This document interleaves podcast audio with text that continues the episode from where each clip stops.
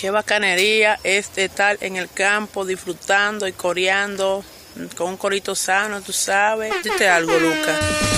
Ya estamos listos. Necesito que a partir de este momento le presten atención a lo que tienen ante ustedes. El corito histórico. Panas y bellas damas, sean bienvenidos todos a un nuevo episodio de El Corito Histórico, el podcast donde les contamos la historia de Venezuela de una forma clara, concisa, amena y entendible. Es decir, como no se las contaron tus lamentables profesores de historia de Venezuela del bachillerato, que son la razón por la cual terminaste votando por Chávez. Aquí les habla el profesor Javier Lara. Dite algo, Dorian Márquez. Eso es así. Sean bienvenidos a una nueva edición del podcast de la historia de Venezuela, en donde traemos historia para los nenes, historia para las nenas, todo lo que pasó en el pasado, valga la redundancia de este país, pero en el idioma del corito sano, ¿vale? Porque toda esa gente, todos esos próceres, también eran como tú y como yo. Háblales ahí, hermanazo. Así es, así es, así es. No olviden tampoco que el corito histórico es el podcast que te enseña y si te descuidas también te preña, pero solamente si tú lo quieres, bella dama. Solamente si tú y yo lo deseamos, mi amor. Porque no hay una cosa por la que aboguemos más en el curso histórico que por el consentimiento. Cuando dos personas convienen por mutuo acuerdo en mejorar sus relaciones afectuosas de amistad para llevarlas a un punto más allá de intercambio de fluidos, etcétera, pero siempre cuando hay acuerdo entre esas dos personas, o sea, sin forzarla, porque nosotros nos inspiramos mucho en los héroes del vallenato, en Rafael Orozco, en Silvestre, en Diomedes, cuando dicen que las cosas salen bien, cuando se hacen consentimiento. Eso es correcto, un mensaje, mira, totalmente avalado por el equipo del Corito Histórico para que usted mejore sus relaciones interpersonales, porque esto es un podcast que además de enseñar, querer enseñar historia, también te quiere enseñar estos valores importantes como el consentimiento o también como el trabajo, mano, porque todos los ciudadanos tienen el derecho y el deber de trabajar, entonces bueno, aquí también te queremos transmitir eso. ¿Qué, qué, traemos hoy, pana mío? Primero recordarles los canales para donde pueden sintonizarlos. O sea, estamos primero que nada en el canal de YouTube de Daniela Farías. O sea, aquí tienen muchos contenidos variables sobre la palomería informativa y demás. Pero también estamos nosotros como el Cuarto Histórico. Igualmente estamos en Spotify, Apple Podcasts, Google Podcasts, Evox y demás como el Corito Histórico. Y si eso no les funciona, pueden también ir a la página web www.elcoritohistórico.com donde se pueden descargar los episodios rápidamente sin inconvenientes. Ustedes van para allá, con lo, descargan el audio en un rato que tengan por ahí internet y lo tienen para escucharlo en su dispositivo cuando y donde quieran. ¿Qué más por ahí, Dorian? ¿Con qué deberíamos arrancar ya? Ahora sí, pero bueno, yo te pregunté qué traíamos hoy, pero yo lo voy a contar, a empezar a darle chispa, candela y fuego sobre este asunto de qué traemos hoy, porque es interesantísimo el personaje de hoy, porque siempre nos piden por ahí Miren, pero hablen ahí de más civiles, ¿vale? Ustedes hablan de puro militar, puro tipo que pistola, tiro, coñazo, kung fu. Hablen de civiles como tú y como yo. También nos piden que hablemos de personas del siglo XX. Entonces ahora vamos a complacer a la audiencia. Y de forma dual, porque vamos a traer un civil y en particular a uno del siglo XX. Y coño, de esa manera vamos a combinar todas estas pasiones de nuestra audiencia con un personaje que yo me enteré que existía hace nada, porque un protagonista importantísimo de la historia de Venezuela, incluso del mundo, como lo fue Salvador Montes de Oca, presbítero, obispo de Valencia. Exactamente. Quizás tú, no hayas escuchado, bueno, si eres del estado Carabobo o, del estado Lara, quizás te, te suene, pero en general eh, eh, no está ahí en el panorama de las personas, Salvador Montes de Oca, aunque yo encontré por ahí que hay hasta escuelas con su nombre. Pero esto es un personaje que vale la pena conocer porque representa mucho, eh, bueno, lo que podríamos llamar, ¿vale? La, lucha honesta por, por, tus ideales y por dar en contra, bueno, de, de cosas de las que no están de acuerdo o no deberían ser. Entonces vamos a hablar aquí de qué fue lo que hizo Salvador Montes de Oca y de su vida, porque tuvo una vida muy interesante además.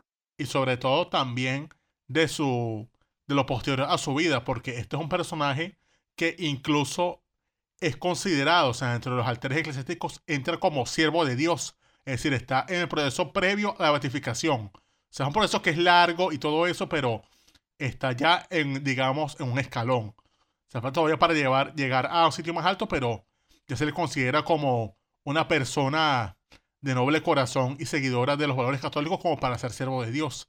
Y también, claro, por mi parte yo no soy tanto como tú, Dorian, que eres un personaje católico, apostólico y altamente romano. Sobre todo romano, ojo. Exactamente. Yo soy un poco más terrenal y me gusta enfocarme sobre todo en lo que fue su vida porque hay quien dice que es una persona que hace milagros, pero yo creo que el principal milagro de esta persona fue su propia vida. Porque fue un hombre que fue capaz de hacer frente a lo largo de esta vida a cosas difíciles como la dictadura de, de Juan Vicente Gómez, la dura vida del monasterio, o sea, estar encerrado en, un monasterio, e incluso calarse lo que fue la durísima Segunda Guerra Mundial en el viejo continente.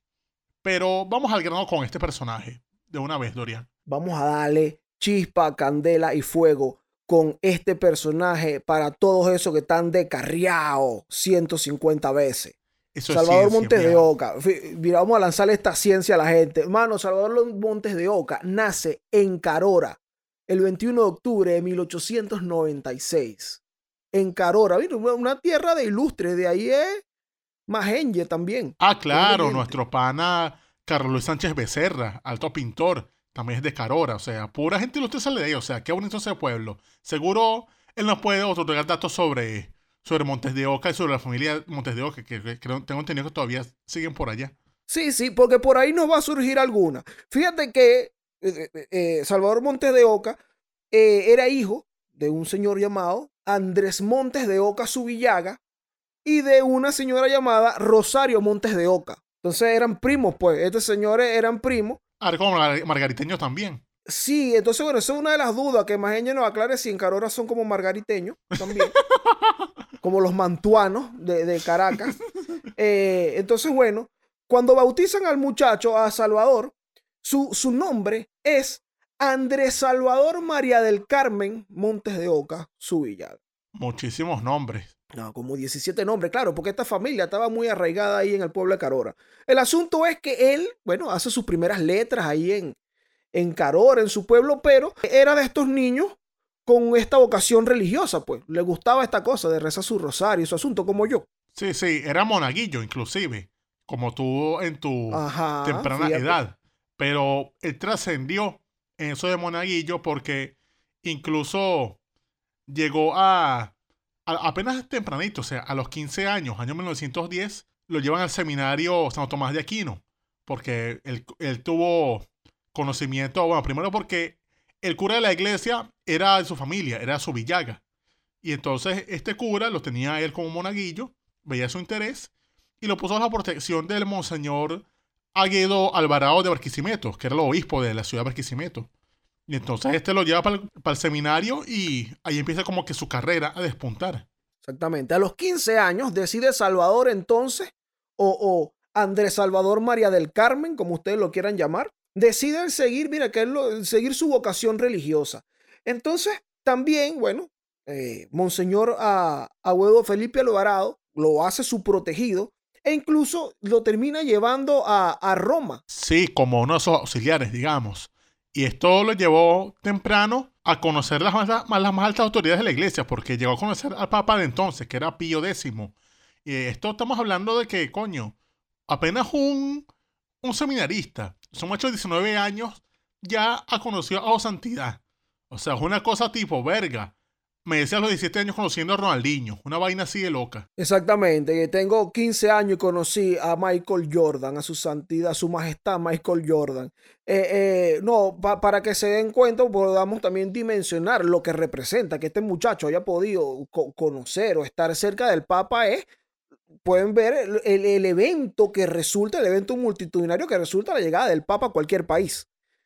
Entonces, bueno, e, este, este, este carajo tuvo acceso ya desde temprano, entonces estaba ahí bien relacionado. Incluso termina siendo matriculado y cursando estudios en el Colegio Pío Latino, Sí, o sea, se puso a estudiar filosofía. Este es un colegio que tenían allí para, para que los curas recibiesen formación. O sea, estuve estudiando cerca de tres años. O sea, estuve haciendo esos estudios hasta de coño. Ya en el año de 1917, el pana se enfermó. O sea, tuvo una enfermedad en los pulmones y lo mandaron a que se devolviera porque, o sea, estaba una cuestión de que por poco pasa al otro lado. Entonces le dijeron, mire muchacho, váyase a su país porque eso que usted tiene es muy grave.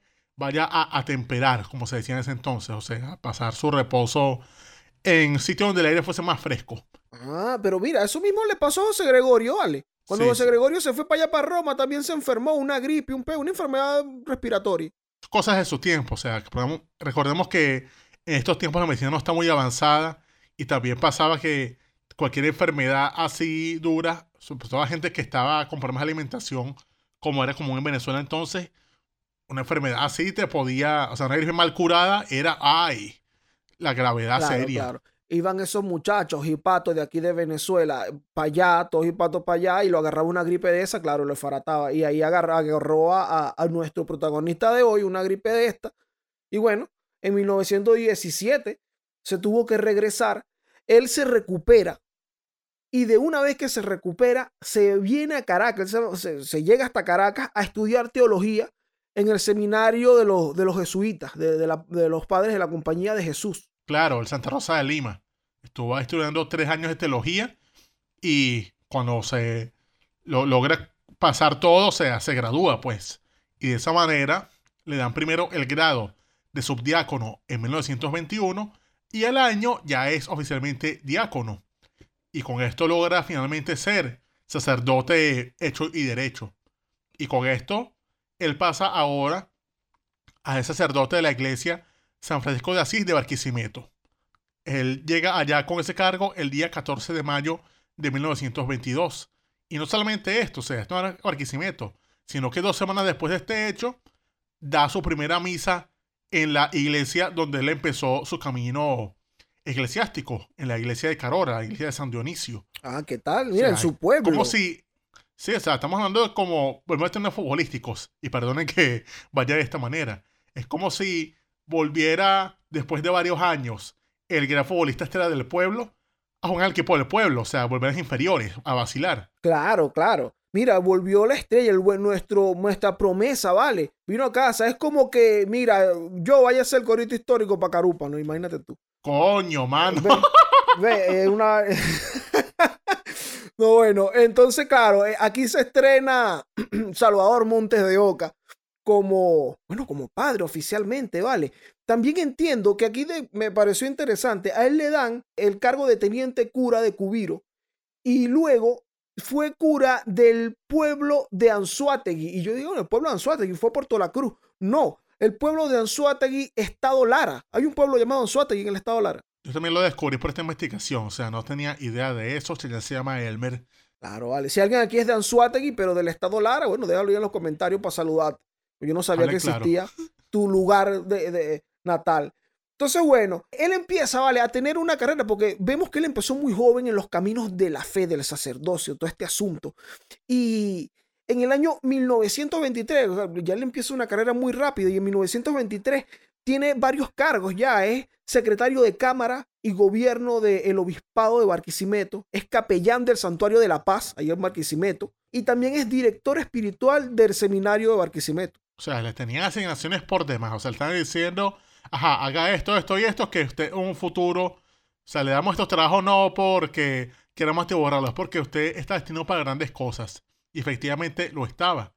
Porque, o sea, él ejerce todos sus cargos con, con una verdadera celeridad. Y pasa que en el año de 1927 fallece el obispo de Valencia, que era Monseñor Francisco Antonio Granadillo. Entonces esto resultó un peo porque, coño, se quedó sin, sin obispo la segunda, principal, la segunda ciudad principal de Venezuela. ¿Qué vamos a hacer? Ay, Dios. Claro, eh, eh, esto, esto representaba un problema de más, porque tú sabes que todavía para estos años, son como unos 50 años después, Venezuela todavía estaba padeciendo aquellos problemas entre Guzmán Blanco y la iglesia, en donde se terminaron cerrando seminarios y conventos. Entonces, estos, estos puestos de obispados se supone que son para personas mayores, para los, para, bueno, no ancianos, pero para personas de, de edad avanzada.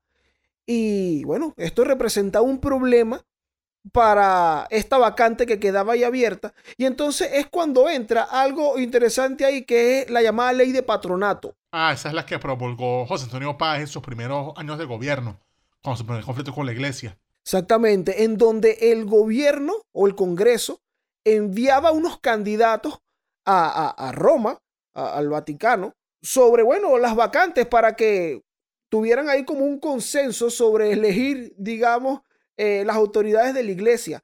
Y entonces aquí es recomendado nuestro Salvador Montes de Oca, muy a pesar de que era demasiado joven. Sí, o sea, lo propone el, obispo de, el obispo de Caracas, que era Felipe Rincón González. Se lo propone a Vicente Gómez porque él dice como que no, este muchacho es bueno y a pesar de que es bastante joven, tiene experiencia y alma de viejo para que esté ese obispado. Y entonces le propone eso al presidente. Gómez ve esto y dice, ok, si él lo dice, es su rollo. Es que mandarle la carta al Papa Pío. Y efectivamente es nombrado Papa a sus 32 años. El obispo más joven de Venezuela. El obispo más joven de Venezuela, así mismo. Por cierto, aquí hay un datico también que da cuenta de su, bueno, de las habilidades que manejaba este señor, porque no era nada más que no, que estoy haciendo mi carrera de cura, claro, estudió filosofía, estudió su teología, pero en el año 1926, un año antes de que muriera Francisco Antonio Granadino, que es el que dejó la vacante, muere el que fue su protector, el que lo llevó a Roma la primera vez y todo esto, eh, Monseñor Agüedo Felipe Alvarado. Y quien llega, que era además su jefe inmediato, digamos, en ese momento, su autoridad inmediata, y quien llega a suplantarlo sería un antiguo compañero de clases de él en el Pío Latinoamericano, que lo ratifica en los cargos que tiene y además le da la dirección de El Embajador, que es el periódico de la diócesis. Y entonces ahí empieza también Montes de Oca escribir artículos, artículos relacionados con, con los asuntos de la iglesia y todo esto, pero bueno, ahí empieza a, mostrar otra cara también, un, asunto ahí como periodístico, digamos.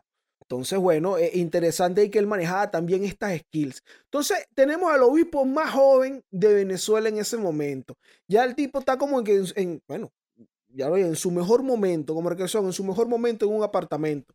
El año siguiente, esto en el año 1927, en el año 1928, le toca dar el discurso inaugural de el primer monumento nacional que dedicaron a la Virgen de Coromoto. Ah, en Guanare. Sí, sí, entonces, bueno. El antecedente del santuario actual, digamos. Exacto, exacto. Y entonces, bueno, eso fue un evento. Y bueno, ahí este, este, nuestro Salvador Montes de Oca, con todo y que era el más joven y todo el asunto, fue para allá y se desplazó como un tipo totalmente serio. Pero tú sabes que aquí estamos nosotros y que, bueno, este tipo maneja este skill, todo es risas y diversión. Monte de Oca no era un pan dulce tampoco, bueno, que porque era cura y todo eso. No, pero no era un pan dulce para las autoridades. estamos hablando de que es el año 1928, año convulso, o sea, digamos que del siglo XX es lo más cercano que pudimos tener al año 14 del siglo XIX.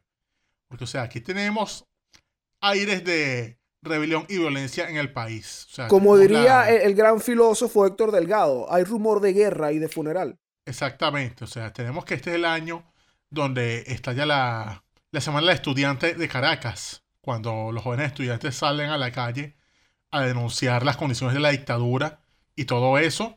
Muchos de ellos son enviados a prisión, o sea, se les manda a rotunda, se les manda a fortines. Y a uno de esos fortines donde mandaron estudiantes presos fue al cuartel libertador de Puerto Cabello, al Fortín. Y eso era parte de la diócesis de, que manejaba el obispo Montes de Oca. Y esto llevó a que, bueno, la, iglesia no es indiferente a los hechos y a las aires de rebelión en el país. Y de esa manera, Montes de Oca pasa que, como digamos accidentalmente, a ser defensor de los derechos humanos. Porque, o sea, él se encargó de ir a visitar a los presos. Era una cuestión que está destinada para él. Y entonces puso bastante ahínco a visitar a los presos del cuartel Libertador. O sea, iba para allá con su propio carro. Iba, los visitaba, veía cómo estaban. Llevaba cartas para sus familiares. E incluso, una cosa bastante noble. Se habla de que no solamente es que los visitaba, sino que cuando a los panas los liberaban, él iba con su carro y se encargaba de buscarlos, venderles comida y llevarlo hasta el terminal. O sea, esto era una cosa interesantísima. Y ojo, Haciendo panas, ¿vale? uno de esos presos que él se encargó de ayudar cuando estaba allí en el cuartel es nada más y nada menos que Andrés Eloy Blanco. Ah, claro, que entiendo que él contaría eh, este asunto sobre esto en la, en la asamblea, cuando ya estaban en la, en la constitución de 1947, que yo se cuento. Claro, claro.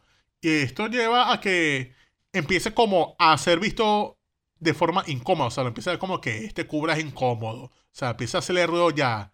Empezó Gómez y el gobierno a verlo como líder. Eso está como raro. Pero bueno. Este tipo está como descarriado. Sí, sí, sí. Descarriado en los términos gomecistas, porque vemos que religiosamente estaba haciendo lo que le correspondía, o sea, lo que mandaba todo lo que era su ciencia real. Claro, y, y, y, y eso que tú dijiste es importante, disculpa que te interrumpa, que él se convirtió accidentalmente en un defensor de los derechos humanos. Porque en, en eso, esto, eso es la puerta de entrada, es precisamente su defensa contra estos presos pues, políticos que cayeron luego por los eventos de la generación del 28. Bueno, es lo que le abre la puerta a que el gomecismo empiece a verlo feo. Pero lo que lo pone ya en la mira para la dictadura dispararle fue una cosa bastante, digamos que loca. O sea, uno lo ve hoy y dice como que, ay, pero lo van a joder por eso. Pero en ese tiempo era una forma de que pegó el sobre el cielo. Porque él se puso a hacer una defensa del matrimonio eclesiástico. Ah, claro, claro. Su problema, claro. ¿Qué pasa con el, tema del matrimonio eclesiástico? Nosotros hablamos de eso en un chayán, se llama Elmer, en donde nos preguntaron, que, en donde nos pidieron que contáramos los problemas de, de Guzmán Blanco con la iglesia. Y hablamos de eso. Y es cuando Guzmán Blanco establece el matrimonio eclesiástico y para ese momento ya eh, tenía unos más de 50 años instaurados y el correspondiente divorcio. Entonces ya la gente se casaba y se divorciaba. Y eso seguía siendo un, un tabú, pues lo seguían viendo mal. Sí, era mal visto por la iglesia. O sea, ellos veían como que ya va, pero que eso de divorciarse. O sea, el único matrimonio es el que se hace ante los ojos de Dios, no esta vaina. Y efectivamente, él hizo una defensa de esto en sus publicaciones. Y se dice que esto fue porque en esa época había un gobernador de una de esas provincias, creo que la de Carabobo, el cual se había divorciado y estaba próximo a casarse de nuevo por el civil. Y entonces Montes de Oca veía esto como que este tipo matando el ejemplo. ¿Qué bolas tiene él? Y entonces decidió como condenar a esa persona sin nombrarlo por medio de unas comunicaciones. Claro, eh, por, por, lo que llaman la pastoral. Exactamente. Eh, es interesante esto de, de, del tema del matrimonio porque resulta que la iglesia en aquel momento, cuando Guzmán Blanco, para tratar de equilibrar el tema del poder, pedía que todo matrimonio civil, para ser eh, considerado legítimo, tenía que ser hecho por la iglesia también. Por eso que, bueno, ven que la gente se casa por civil y por la iglesia. Pero entonces cuando empieza a ver el divorcio, la iglesia no contempla esta figura y dice que, ajá, y ustedes piensan volverse a divorciar. Entonces la iglesia se veía mal el matrimonio con divorciados. Y es lo que empieza a, atacar, a, a, a abordar Montes de Oca en su pastoral, que él dice lo siguiente. Aquí tengo una cita de lo que él dice. Y él dice, el único matrimonio válido entre católicos es el matrimonio eclesiástico. Escucha, si el matrimonio, el matrimonio civil es una simple formalidad legal, sin el matrimonio eclesiástico, el civil es un vergonzoso concubinato. Diablo. O sea, lo estás poniendo al que intente casarse por el civil como está descarriado 115 mil veces. Tú eres, tú eres un chuletón. Calmú. Entonces, eh, eh, claro, le, le, estaban básica y bueno, nada más y nada menos que era que el gobernador de allá. Entonces, eh, esto generó malestar. Bueno, eh, no solo esto, también que el hecho de que todo el, sistema gomecista en ese momento también y lo, los grandes personeros de gobierno y el mismo Gómez eran famosos por tener un poco de mujeres y todo esto. Entonces, bueno, todo el mundo se picó. Claro. Y en ese momento el presidente no era Gómez. O sea, Gómez se había retirado a Maracay a vacilar y dejó en el cargo a un títere llamado Juan Bautista Pérez. Juan Bautista Pérez entonces es el que acusa a Montes de Oca de atacar a la República y sobre todo a la institución del patronato eclesiástico por sus declaraciones. O sea, entonces de esa manera él ordena la expulsión del país de Montes de Oca. el día 11 de octubre de 1929. O sea, pide que me sacan a ese cura de aquí, que se vaya para el carajo. No, y saca un decreto. Emite un decreto que se cumple sin, sin publicarse en Gaceta Oficial ni nada, porque Montes de Oca estaba de viaje en ese momento con su ayudante hacia la zona de, de Caracas y Los Teques, y estando en Los Teques, eh, es cuando lo, lo hacen preso junto con su ayudante, lo montan en un carro, lo llevan a La Guaira y lo embarcan para Trinidad. Incluso le dan una maleta, porque ellos estaban de viaje y en el carro llevaban su- sus maletas, y que le dan una maleta, toma, y que no, esta es la maleta de, de- de mi ayudante, dame la mía, no, me sabe a culo, váyase de aquí. Y mandaron a ese hombre nada más con la sotana con la que andaba. Sí, lo montaron un vapor, tengo entendido, un vapor alemán que iba a Trinidad. Y ese hombre terminó en Trinidad solo con ropa cargada puesta. O sea, él solo ahí. Exactamente. Él lo mandan hacia el exilio y que mira, ven, tremendo pelo que me metí por esto, pero no me importa. Incluso, pero ¿qué pasa? Ahí empiezan también unas comunicaciones porque recordemos que él fue recomendado también por, por el obispo de Caracas y entonces ya empiezan las comunicaciones el obispo de Caracas con el presidente Juan Bautista Pérez y también le escribe a Gómez que es su amigo personal, hermano, hay que arreglar esto. Y Gómez le manda un emisario a Trinidad con unos reales, con una ayuda económica, toma mano para que resuelva. Ah, sí, y ojo, esto es ya para mí una cosa que me hace ver a Montes de Oca como un tipo cero, porque recibe a este personero de Gómez y mira, le negó los reales. O sea, le dijo con un tipo serio que va más allá de cualquier culto. Le dice lo siguiente, y cito: Un príncipe de la iglesia no recibe limosna a sus perseguidores. Vérciale. Vérciale. Escúchala ahí. Caprules. Seas católico, musulmán, judío o budista, esto es una forma elegante de mandar al carajo a unos becerros que te quieren comprar. Escúchala, Ratonsky. Es que, es que es muy. Oh, vale, es muy admirable este tipo. Incluso, esto es algo que trasciende los tiempos. O sea, esto es algo que, que tú puedes, que lo puedes poner de ejemplo hoy y que pudo ocurrir hace 100 años y hace 200 años y sigue siendo admirable. Porque incluso nosotros mismos hoy estamos viendo situaciones así en donde, bueno, tus perseguidores te mandan pilas de cuarto y tú, bueno, claro, vamos, mano, claro que sí. Salvador Montes de Oca dijo, no, no, oye, como dicen allá los filósofos de mi hermoso país, la República Dominicana, no todos los cuartos se agarran. Exactamente. Entonces, bueno, eso fue lo que le dijo Montes de Oca y se queda en Trinidad. Sí, resolvieron por su cuenta. O sea, él, por suerte, bueno, en Trinidad lo ayudaron. O sea, allá había unos monjes dominicos que le hicieron como, como que el rescate, pues. Pero también tenía familiares, bueno, estamos hablando de la Venezuela del gomecismo. Había un montón de gente exiliada y tenía unos montes de Oca también exiliados en, en Trinidad. Entonces allí como que tuvo ese coro de lucha apoyando. Claro, una, una compañía ahí familiar también. Incluso dentro de esto mismo, el mismo presidente Juan Bautista Pérez, que además se metió en este berenjenal de, de tener esta controversia con la iglesia, escribe una nota de retracta, o sea, de retractación, se llama eso. Él escribe como echando para atrás el decreto, pero tenía que ser firmado por Salvador Montes de Oca. Entonces, a él le manda unos emisarios del gobierno junto a un hermano de Montes de Oca. Mira, que de buena voluntad y tal, para que firmen esto y te regrese. Y Montes de Oca dice, yo no voy a firmar nada. Yo no voy a firmar nada, manín. Como yo tengo que firmar algo, si ustedes me metieron preso así y me sacaron, yo no tengo que firmar nada para volver al país. Y entonces, bueno, los rebotó de nuevo. Tipo serio, de verdad. O sea, él no tenía por qué andar pidiendo disculpas. O sea, los que tienen que disculparse son ellos de verdad. O sea, no pedirle nada a él. Vaya, vayan a joder a otro. Imagínate. Tipo santo que no se deja comprar. Y ojo, él desde Trinidad, ante eso, en vez de, de como retractarse o, o retirarse, hacerse el huevón, no, él siguió como que azotando, porque siguió publicando cartas pastorales recalcando los, de- los deberes de la iglesia en estos momentos difíciles. O sea, era como una manera de él de seguir echándole mierda a la dictadura que lo expulsó. Y además, pasaba que los obispos de Caracas y Barquisimeto seguían, coño, abogando por él, o sea, pidiéndole al gobierno, coño, que vuelva el, el obispo de Valencia. Eh, es injusto toda esa persecución que le tienen. No debieron expulsarlo.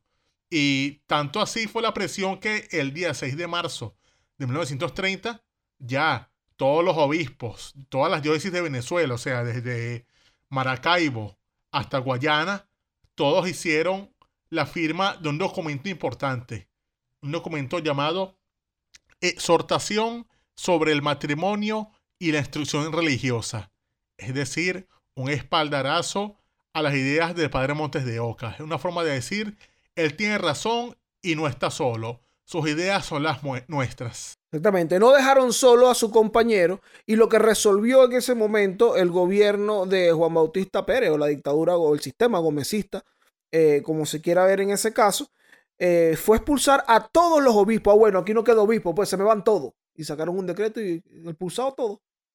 Sí, expulsaron a todos. Y Increíble. Una locura, pues, o sea, descabezaron la iglesia. Y bueno, esto no afectó tanto a Montes de Oca porque él ya estaba afuera. O sea, simplemente lo que hizo en ese entonces fue, bueno, votaron a más gente. Bueno, vamos a ver qué hacemos. Y salió algo que hacer.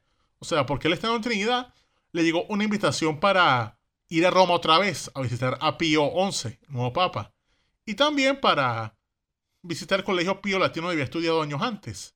O sea, llega, allá, hace sus cuestiones, vacila, y la situación le cambia ahora para bien. O sea, eso solo a él, sino a los obispos venezolanos en, en general. Porque el año 1931 resulta que Juan Bautista Pérez venía siendo acosado por los efectos de la Gran Depresión y, o sea, el crack del 29, toda esa cuestión, y sobre todo la oposición interna al gomecismo, empezaron a verlo feo, verlo como inútil, y es forzado a renunciar. Y de esa manera vuelve ahora el verdadero líder a las riendas del país. Vuelve General Gómez.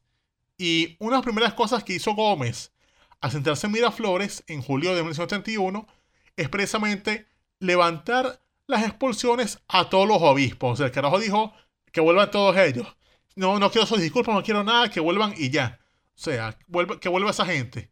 Si anulamos todos esos decretos, es que quede como si no pasó nada.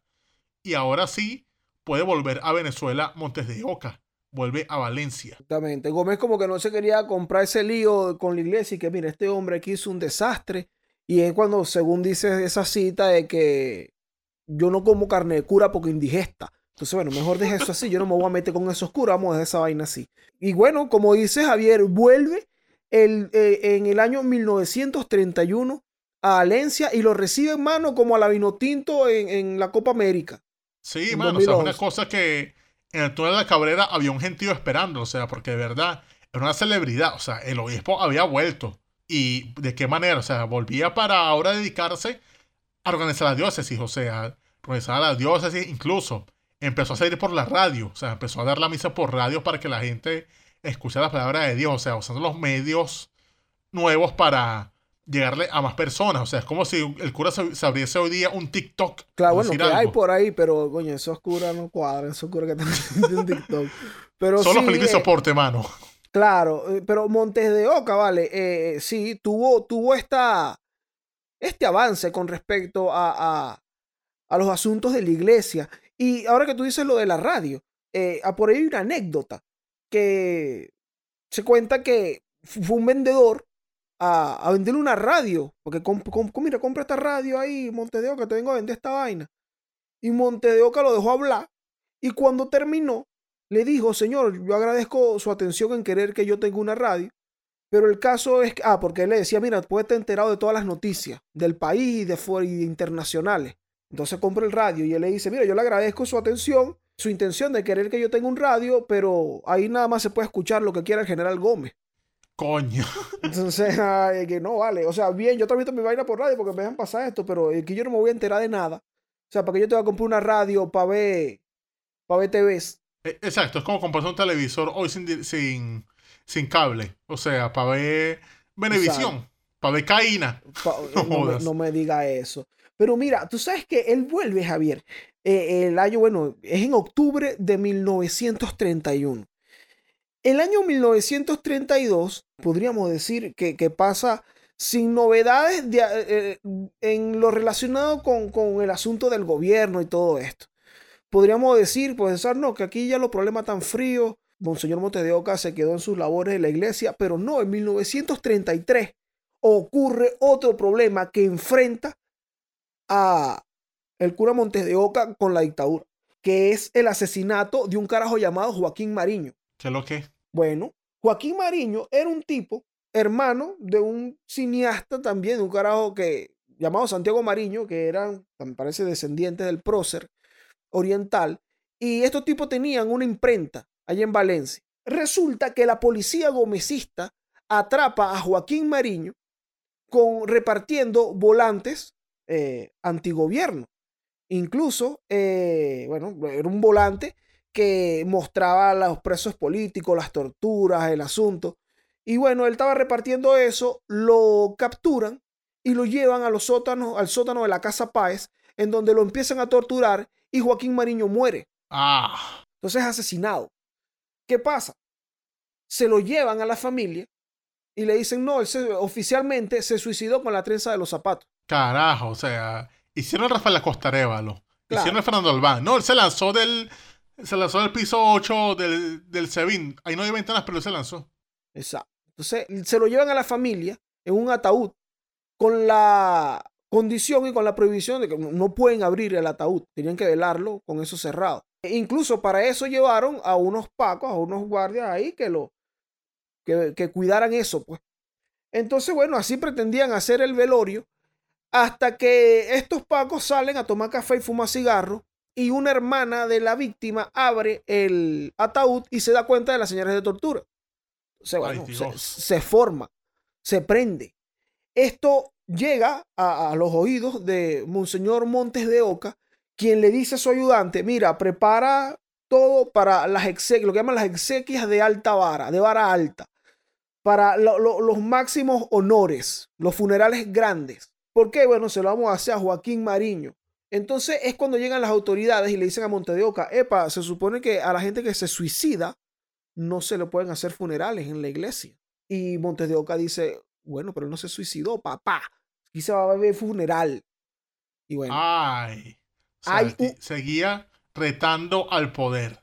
Claro, por eso dice, no, no un pan dulce, bueno, y como tú, como, como tú remataste para el poder, es verdad, y no era ningún pan dulce para el poder, bueno, bueno, vamos pues, y se hizo su funeral, incluso se formó una especie también de protesta porque fue un funeral multitudinario, porque, bueno, la gente se unió al asunto y se empezaron a hacer gestos al llegar a la, Plaza Bolívar, que de los hombres agachándose a amarrarse las trenzas, como en señal del asunto de las trenzas que se inventaron sobre, sobre la muerte de él, de Mariño. Y bueno, esto es otro, otro gancho ahí al hígado que le mete Montes de Oca a la dictadura. Imagínate. Es decir, otra vez estaba en la mira de la dictadura. Manteniendo sus ideales y su asunto y bueno, y defendiendo tiene lo que, ser, real. Como tiene que ser. Pero pasa que ahora le toca de vuelta Roma. Otra vez a la ciudad eterna, esta vez para asistir al 32 Congreso Episcopal en 1934. Y este será, bueno, el inicio de su último exilio, ya que estando allá en Roma, llega una acusación de que él tenía amoríos con una joven, estando con, con Valencia. ¿Cómo así, vale? No me diga eso, es sobre un santo. Bueno, al parecer eso llegó allí y eso incluso llegó al, tribunal máximo de, los curas allá, le llamaba Sagrada Congregación para Asuntos Eclesiásticos Extraordinarios de la Santa es decir, llegó a palabras mayorísimas, o sea, cardenales decidiendo su suerte a ver qué se podía hacer en este caso, o sea, es una cosa que, ojo, sabía que fueron calumnias, pero que una calumnia como esa llegue a oídos de la más alta institución es como que, Dios mío, se les da la acusación, es como un balde de agua fría. Claro, y bueno, me le quieren hacer un daño a Monte de Oca.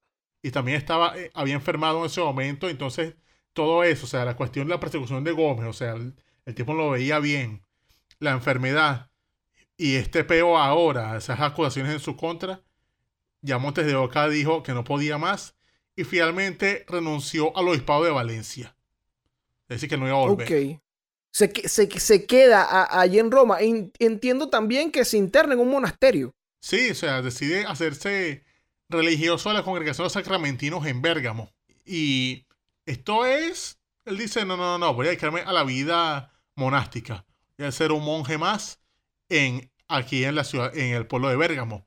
Y, ojo, él entra ahí como, como uno más, pero al poco tiempo, o sea, ya en el año 1941, era tan bueno que llegó a ser maestro de congregación, o sea, ascendió en, en los rangos sacerdotales y llegó a ser como el principal de los, de los sacramentinos, o sea, un nivel de Un él. tipo destacado siempre, ¿vale? El hombre, cuando, mira, hasta este momento donde vemos Monte de Oca, donde llega, se destaca en su asunto. Claro. Y aún así, él sentía como que no era suficiente para él, o sea, que él tenía que hacer algo más para conectarse espiritualmente, o sea, tener una vida más de oración, más, más de, de contemplación. Y por eso ahora él decide que, no, ya yo fui obispo de Valencia y ahí esto no me llenó mis, mis cuestionamientos espirituales. Estuve aquí con los sacramentinos y sí, le eché bolas, pero eso tampoco siento que me ha mejorado mi relación con Dios. Yo tengo que llegar a una medida extrema. Y él decidió el día 5 de septiembre de 1942 irse a la Cartuja de la Farneta en la ciudad de Luca. Dite algo, Dorian. La ciudad del Manguito Maracatón. No, mira, e- ese fue el mismo monasterio donde se fue José Gregorio. Exactamente, para allá vamos. Y él, al llegar a Luca, donde adopta ahora el nombre, que estos monasterios tienen que cambiarse de nombre y todo eso, o sea, es como una forma de asumir una nueva vida totalmente distinta a la que tenía previamente. Entonces, de esta manera, él pasa a ser el hermano Bernardo María. Y al llegar, él pide que le asignen la celda donde estuvo el llamado hermano Marcelo, que estuvo ahí varios años allí antes. Es decir, la celda de José Gregorio Hernández. Le dijeron, ¿quién es ese Marcelo? Entonces, bueno, Agáchate y conocelo. porque era un jugadorcito. No, mentira, no hizo no, eso. Pero bueno, era pidió- oficialmente un cartujo. Es decir, para la gente de lujo. Era por lo un que tipo de lujo. sacrificio. Háblales.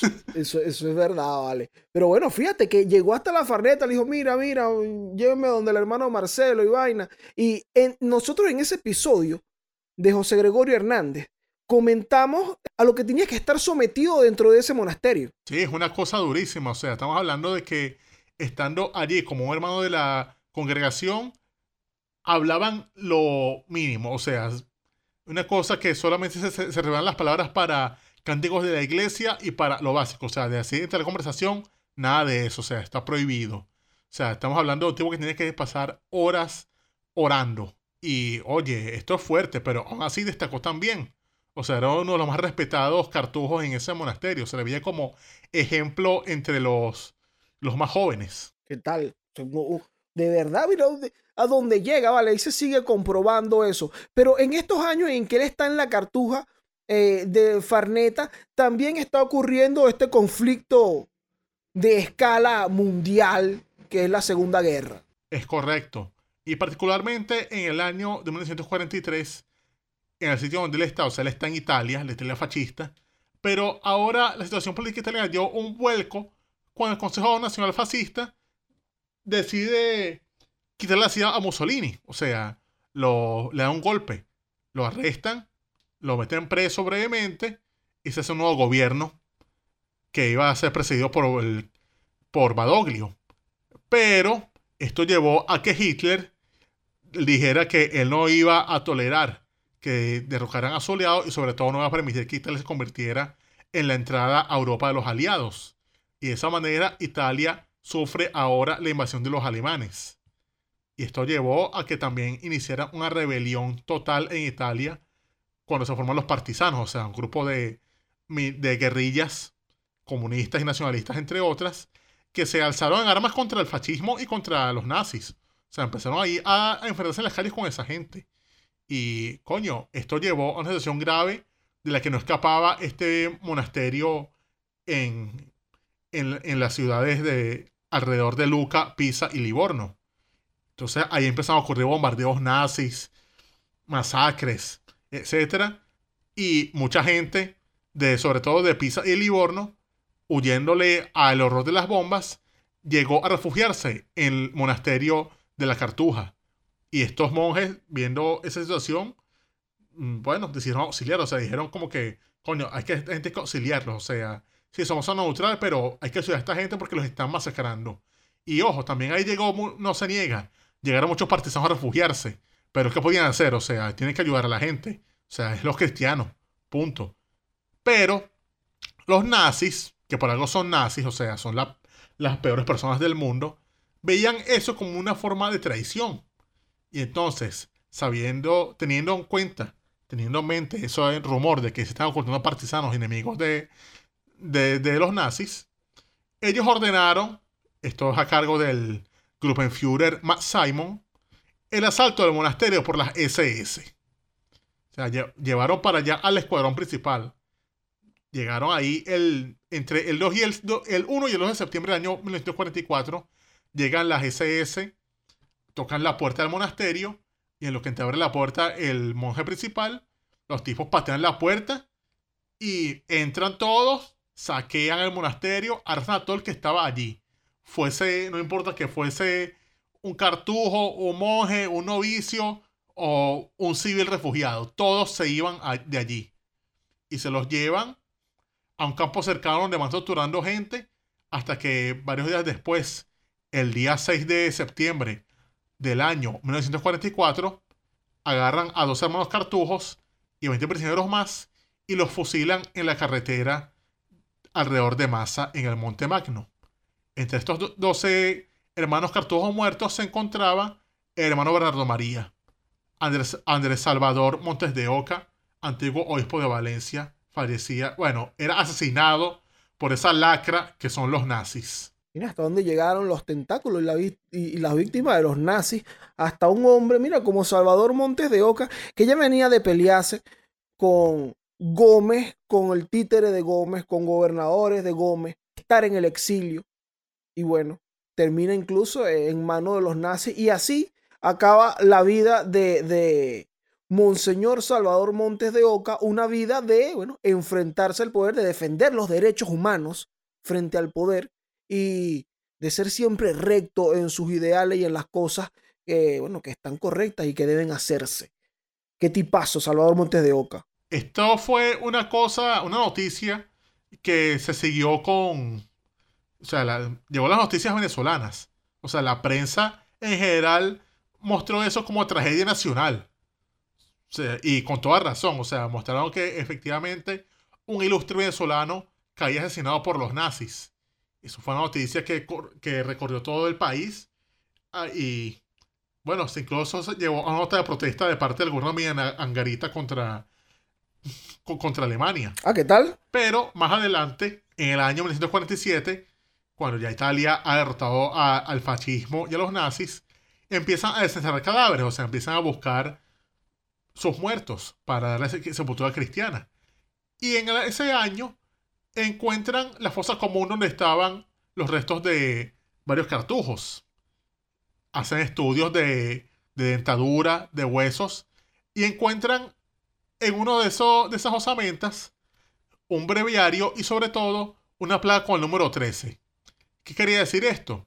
Que el número 13 era la, celda donde vivía el hermano María, es decir, habían encontrado ya los restos de Montes de Oca. Ah, ¿qué tal? O sea, años después en esta fosa común identifican eh, eh, las reliquias, digamos, de Monte de Oca.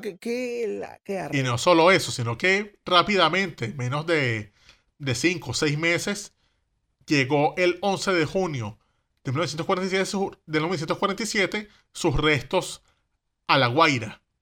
Y esto, esto fue una cosa que la iglesia lo tomó bien en serio. O sea, lo recibieron los obispos, personalidades del, del, país. Y el día 13 de junio llegaron a Valencia, donde los llevaron en hombros hasta la Catedral Metropolitana, donde hasta el día de hoy está sepultado. O sea, él está allí en la Catedral de Valencia. Como tú mencionaste al principio, eh, él fue declarado siervo de Dios, venerable, y ahorita, bueno, continúa allí su causa y su proceso para continuar hasta a, su, bueno, como el proceso que siguió José Gregorio Hernández, digamos, este camino que siguió José Gregorio Hernández y yo creo que Salvador Montes de Oca, un hombre santo, vale, de verdad, tiene que hacer milagros y todo este asunto, pero sí, tiene eh, es una gran, una gran figura, sobre todo para, bueno, en estos temas de las luchas contra el poder y todo este asunto. Mira, Salvador de Montes de Oca, qué tipazo. Contra la dictadura, la defensa de derechos humanos y todo esto. En el 2015 a él lo, nombraron como siervo de Dios. Pero al día de hoy estamos aún esperando que se le lleve a la categoría de venerable, que posteriormente llevará a la beatificación. Pero bueno, mientras esperamos por eso, tenemos aquí eh, esta forma de honrarlo, adelantándonos a la iglesia, porque son, no digamos, bueno, probablemente somos mejores que ellos, pero humildad siempre, como diría Secreto Famoso Viverón. Pero mira, también mientras nosotros, bueno, esperamos que este tipazo Salvador Montes de Oca, que mira, de estos próceres me gustaría, aquí sí me gustaría decir, mira, es como tú y como yo, me, gustaría ser como Salvador Montes de Oca un poco, es, un, gran ejemplo. Pero mientras uno espera que él llegue, que ese hombre lo beatifique, diles tú ahí qué tienen que hacer. Pueden darle like si están aquí en el canal de Daniel Farías en YouTube. Pueden compartirlo si están en las otras redes sociales, Spotify, Apple Podcasts, Google Podcasts, Evox y demás. Compartirlo con esos panas y esas bellas damas que les guste la historia, que estén interesadas. O también pueden ir a la página web www.elcoritohistórico.com y descargarse los episodios. También en esta página se encuentra la sección Chayanne se llama Elmer, donde en el sistema Elmer nominal para discusiones objetivas pueden dejar preguntas cortas, por favor, para futuros episodios de la sección favorita de nuestra gente. ¿Qué más por ahí, Dorian? Yo creo que nosotros estamos completos. Mira, suscríbete ahí al canal si nos escuchas en YouTube, el canal de Daniel Lara Farías. También comenta si te gustó este contenido, porque nosotros estamos leyendo todos esos comentarios que ustedes dejen ahí. Hay una gente, mira, que nos deja declaraciones de amor, otra que nos dejan de odio. Uno lee todo eso. Dejen ahí su comentario. Y bueno, recuerden que estamos como el Corito Histórico en todas las plataformas digitales. Eh, y que también te puedes descargar los episodios. Así es, así es, así es. Pero bueno, panas, este fue el corito histórico sobre Monseñor Salvador Montes de Oca, me quité ya.